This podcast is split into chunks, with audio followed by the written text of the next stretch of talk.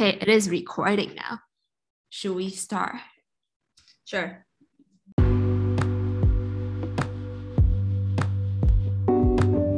Hey guys, this is Leslie. Welcome back to On the Table podcast. Like I said before, the podcast is a bilingual podcast. So today's episode will be in English, and I have a very special guest with me today. Why don't you introduce yourself? Hi, everyone. This is Emily. Some of you guys might know me as Taipei Foodie Sister. Some of you might know me as the weather reporter. But let's save that for another time. Okay, so I have Emily on the show with me today. It's because of the topic that I want to chat about, uh, which is the experiences we have with food when we first moved to the States. Um, but I guess before we start talking, we should give them a brief background of, of our upbringing, right?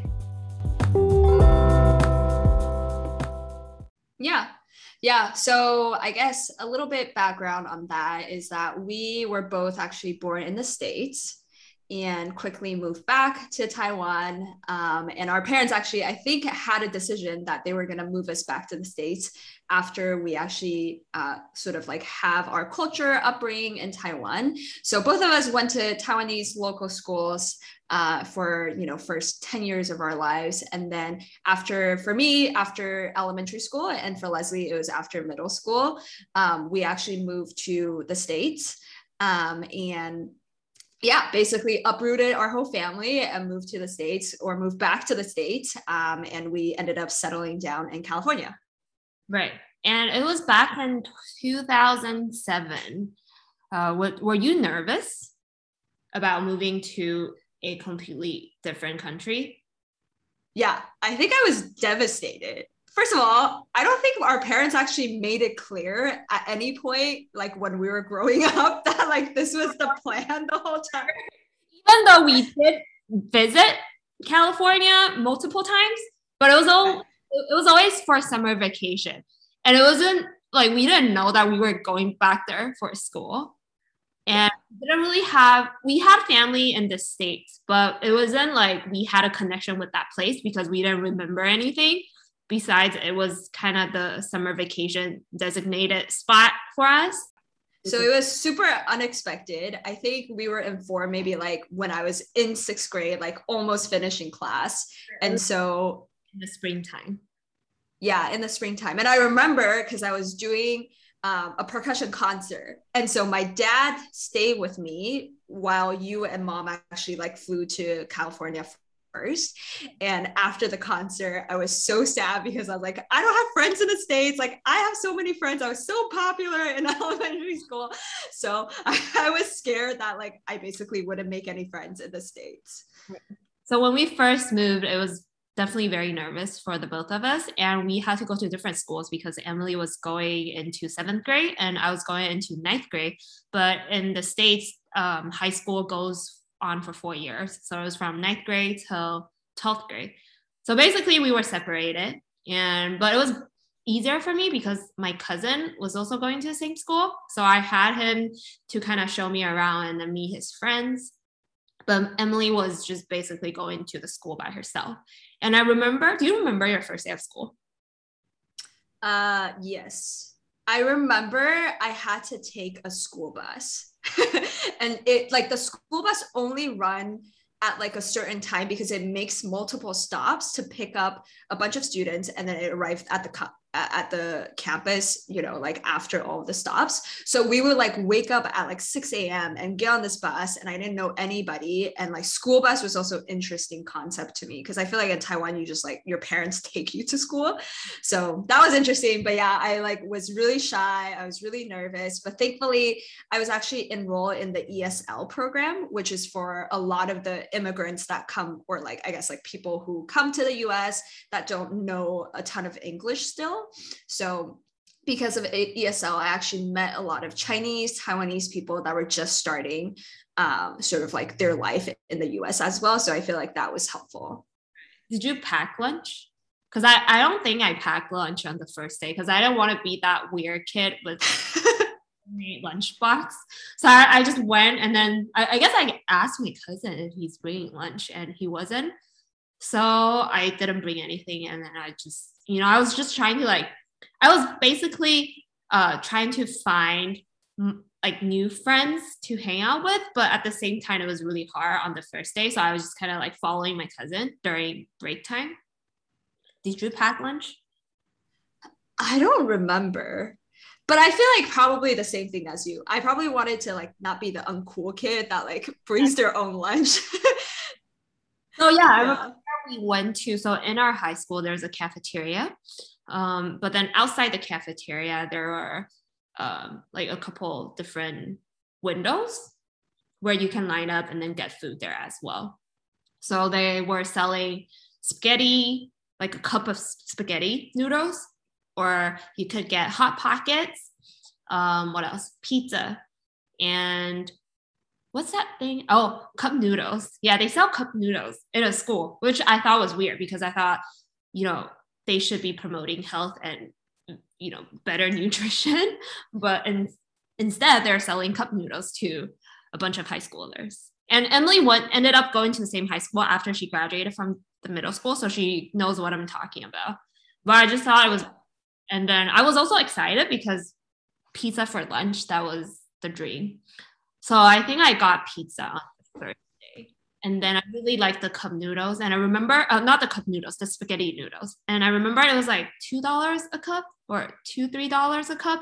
For a slice of pizza, it was $1.50. It was yeah. cheap. Um, That's like Costco pizza price. eating that for the first month, like during lunch. And I was just like, wow, I'm going to get this tomorrow. I'm going to get that. And then after a month, I got tired of it because it was all fatty foods and it wasn't really healthy and it was very oily. So I started bringing my own lunch. But another thing I noticed when I that was pretty shocking to me was that um, we actually get to leave the campus for lunch if you want to get food from places around the school. Well, obviously we don't really have much money, but then you could go to McDonald's or there's a Starbucks in our school and there was also a 7-Eleven. Yeah, that yeah. was that was very different. Yeah, I I didn't have that luxury in middle school because I don't think they would trust middle schoolers to go outside of the campus. But yeah, when I got to high school, my friends and I would just go for the sake of like being able to go out of school and then go to like 7-Eleven just like buy a drink and be cool and come back. I think the coolest thing was like you if you had a car in high school, mm. you get to leave the campus during lunch break and you and then you come back with like a jamba juice in your hand. And that makes you the coolest kid on the campus. Yeah. Yeah. I feel like um yeah after a while though just the the food at the cafeteria was so unhealthy.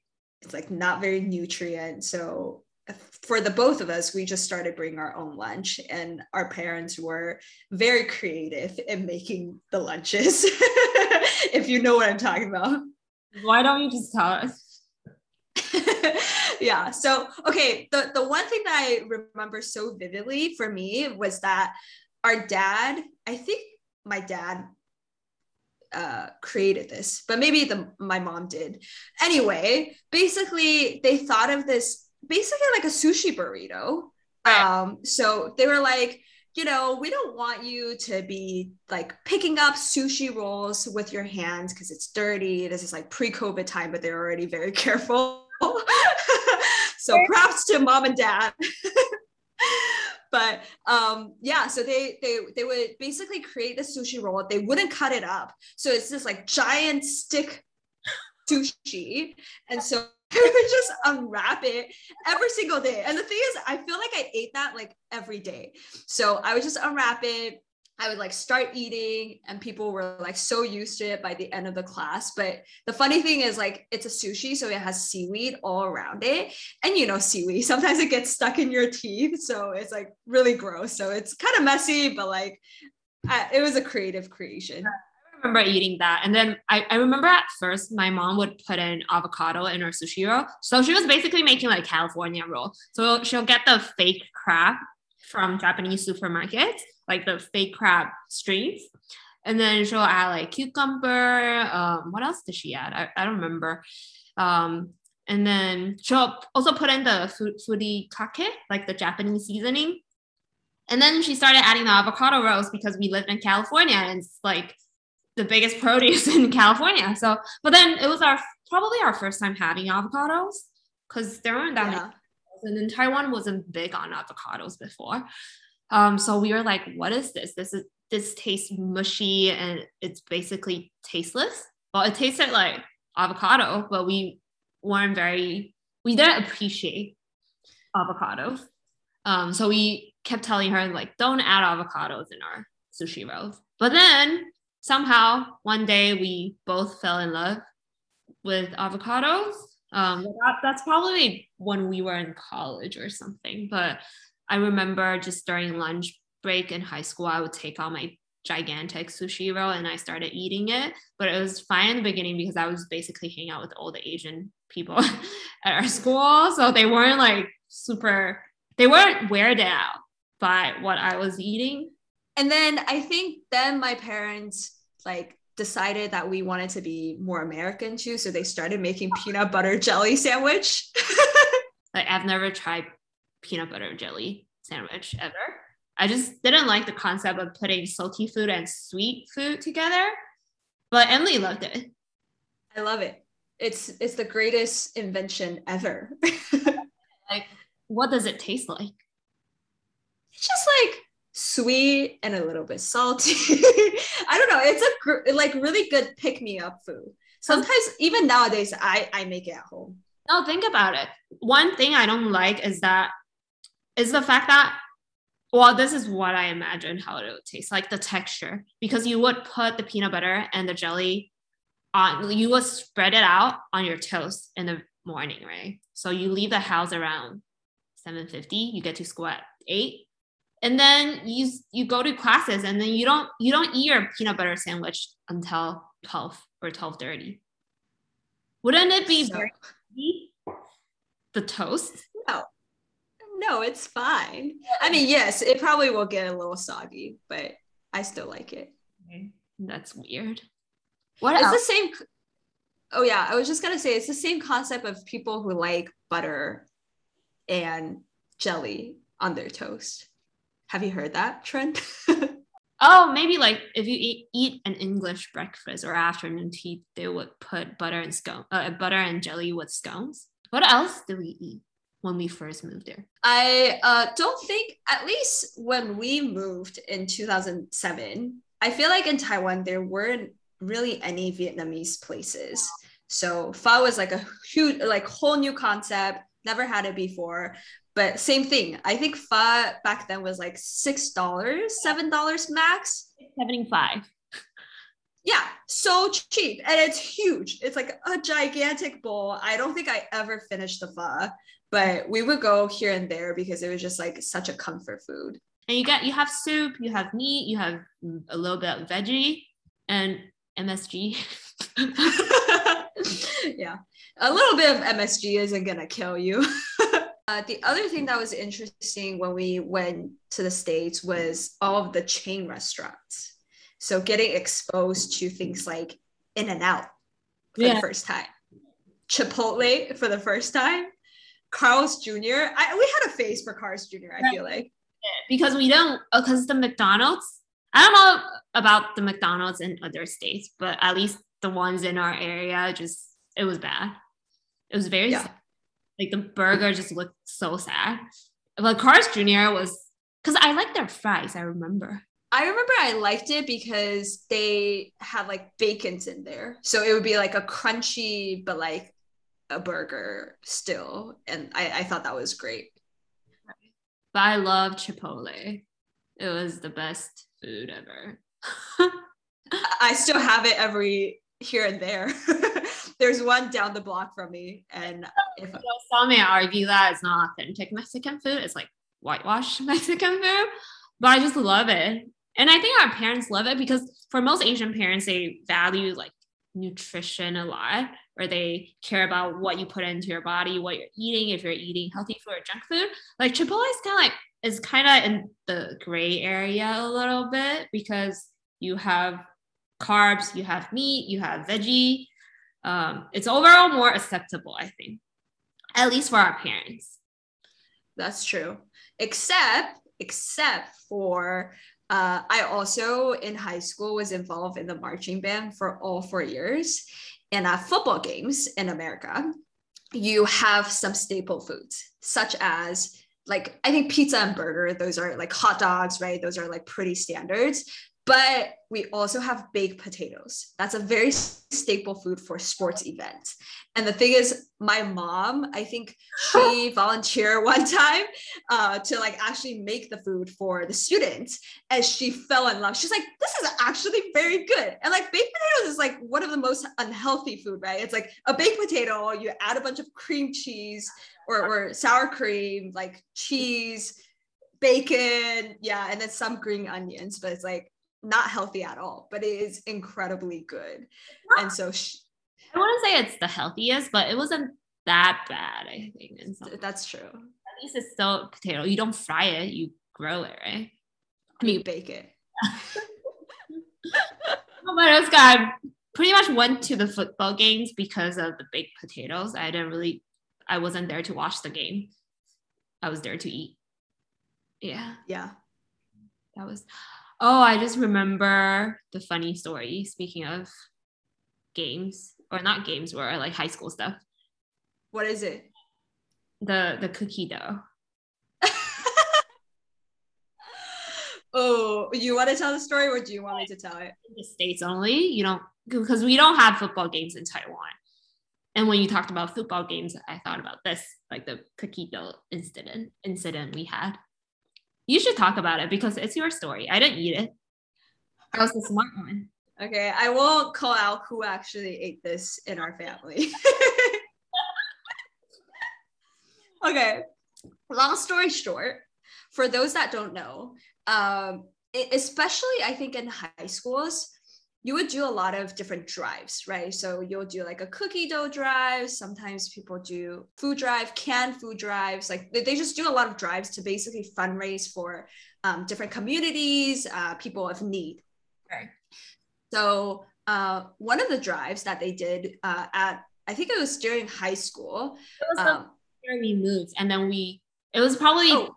first after the first three months. So probably it's still in winter, I think. Oh, okay, that early. So I was in middle school, uh, and our middle school is doing a cookie dough drive, right? So I was like, oh, cookies, I love cookies. So let me get some for my family, and we can all share and like support the good cause. Right. So I buy like maybe a. No, basically, Emily came home with a flyer with all these different flavors of cookie doughs, and she's like, she she handed it to my mom, and my mom asked her, "What's this?" And then she said, "Oh, it's like they're raising money for this charity or whatever." Um, if you want, we can buy some. And then you basically fill out the form. There's a form with a flyer, and then you fill it out. And then I guess you put on your credit card information, or you just bring the money in. And it was pretty, it wasn't expensive. It was like $8. Yeah, it was cheap. And then she, Emily brought it back to school and then she submitted the form. And then maybe a week later or a couple days later, the thing you order arrived. Okay. Continue. Yeah. So mm-hmm. so I bring home like maybe two dozens of cookie doughs, right? And so we just like put it in the fridge and we're like, okay, great, like let's try it. And who knew that dough meant that you need to bake it? So again, not calling out names within our family, but certain people in the family started eating the cookie dough itself without baking. Okay, so we ate raw cookie doughs and we almost, I think we almost finished an entire dozen. and then I remember, like, I, I guess one of the people that were eating asked me because I was in my room and they're like, Leslie, come try it. Why does it taste a bit like it tasted? It tasted very soft. And then there were the the person was confused. And then I was like, huh, I don't, this looked weird. I don't want to try. And they're like, oh, just try it. And I had a bite, like a tiny bite. And I was like, no, this this isn't right. Why is this so soft? And it tasted like butter. Is it was so buttery. uh, and then I'll, I'll admit that one of the people was myself.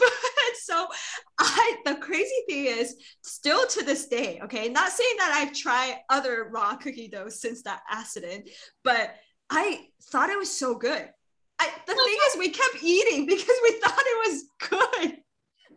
so before we record our episode today, I was talking to another family member.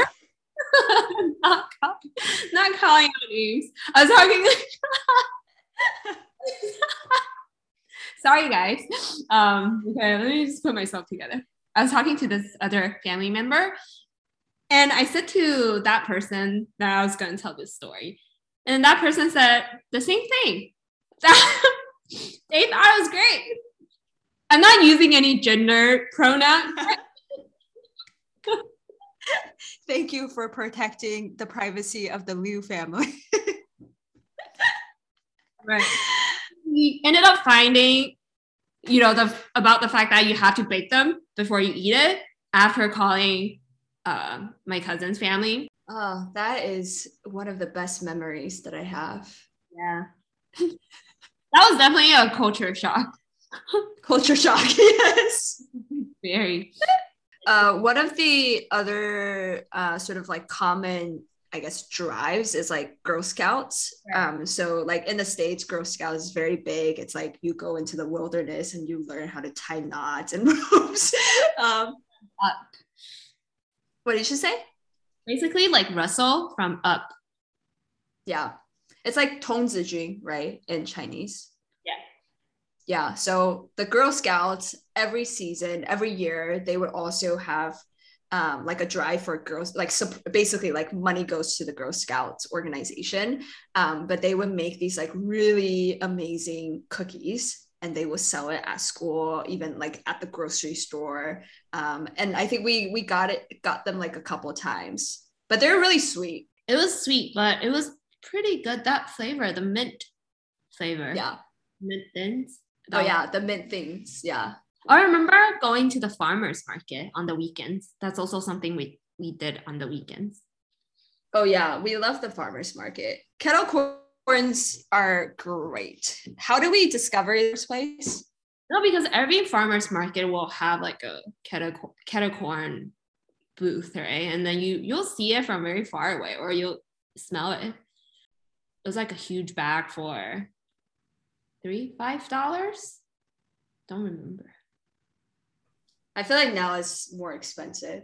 Probably. Another culture shock was that Americans were very big on holiday, and they have so many different holidays. Because I think in Taiwan we only have mm, Lunar New Year. That's probably the biggest one, and Moon Festival. Well, I guess we have a couple holidays that we celebrate too, like Moon Festival and Dragon Boat Festival. Oh, can you hear the dogs outside? Yeah, a little bit. Oh, sorry guys, my neighbor's dogs. Um, but yeah, so holidays was something different for us because we never celebrated Thanksgiving. We never ce- we never really celebrated Christmas when we were living in Taiwan. Um, oh, and Halloween too. We didn't really celebrate Halloween when we were here. Yeah, and Easter St. Patrick Day. oh my god. um, but I liked uh, Thanksgiving the most. Yeah, me too. Yeah, I uh, remember we the first couple Thanksgiving we like went to family friend's house and like ate the traditional American Thanksgiving meal. So like turkey, cranberry sauce, mashed potato with like gravy, right? Those are like the classic Thanksgiving meal. Um, they're like pretty good. I think it's like very different. You don't usually eat these stuff like any other day. um, but it's funny too because I feel like after those couple times, every other Thanksgiving that we've celebrated in the States, we just ate hot pot. right. celebrated it, but we just ate different food. Yeah took so much time to prepare the traditional Thanksgiving food, like the mashed potato, the turkey. Yeah, we were we got lazy. Yeah, I also feel like turkey as a meat is just very dry. It was more for like you know because it's Thanksgiving, we're supposed to have turkey, so that that's why we eat turkey. But it wasn't really for the texture or the taste. That's true. Yeah um i can think of like halloween is another holiday, kind of, that like people are very big on in the States. Yeah, we went trick or treating the first couple years when we got there. It's pretty interesting. Um, you probably went to more trick or treating. Mm. Yeah. In high school, so it, it got. I, I had more friends. It got really weird fighting candy against the other kids. I only won the first two years. Oh, that's it? Yeah, I probably went like four or five times, but I'm also not really big on like costumes. So I don't remember really dressing up, but I still went and was like, give me candies. yeah. And then what else? Anything that happened that was interesting with food? Um, I don't know. I feel like uh like our upbringing definitely influenced my food choices today. Or I feel like yeah, I think I think one thing that like I think of retroactively or like retrospectively is like um America because so many people immigrate to the states um, it definitely has a lot of different like diverse cultures and like a lot of different foods. So you get to try a lot more. Um, i think in taiwan there's still some cuisines that's not really like brought over to taiwan yet. So i think being in the states it's like the luxury of having like different cuisines different cultures. Uh, there's a lot of fusion restaurants too. So like a lot of people who are like influenced by the Chinese, but like created like a Japanese, right? Like, like uh, izakaya stuff like that. So there's a lot of fusions type of restaurants too. Right. That's actually a really good closing statement. oh, is it? How to wrap up this episode? yeah, I think it's just like, you know, we just wanted to share some of our own personal, like our stories when it comes to food and our experience back when we first moved um, with you guys. And maybe some of you find it interesting, some of you find it relatable. Um, yeah, just send me a message on Instagram, Taipei Foodie, and share experience. Maybe we can do another episode talking about this. Um, what? I, I have one more comment uh, to make before we close this out, which is if there's anything that you take away from this podcast is don't get tempted by the raw cookie doughs, guys. and with that. okay. Well, I think that's it for today. Emily will be back in our next episode, hopefully. Uh, why don't you promote your your restaurant? She actually has a restaurant with her boyfriend or her boyfriend's yeah. yeah. Yeah uh yeah crazy huh? So uh yeah my boyfriend dan uh his dad is actually a chef. So we since the pandemic uh we actually started a virtual kitchen uh, for his dad so that he you know has a stable job and like can really promote his food. So anyway cozy walk in oakland is now serving to all the people in the Oakland area and the Berkeley area. We are uh, a vegan, vegetarian Chinese restaurant. Okay, that's it. Great. That's it. Please feel free to check them out or order from them. And we'll see you guys in the next English episode.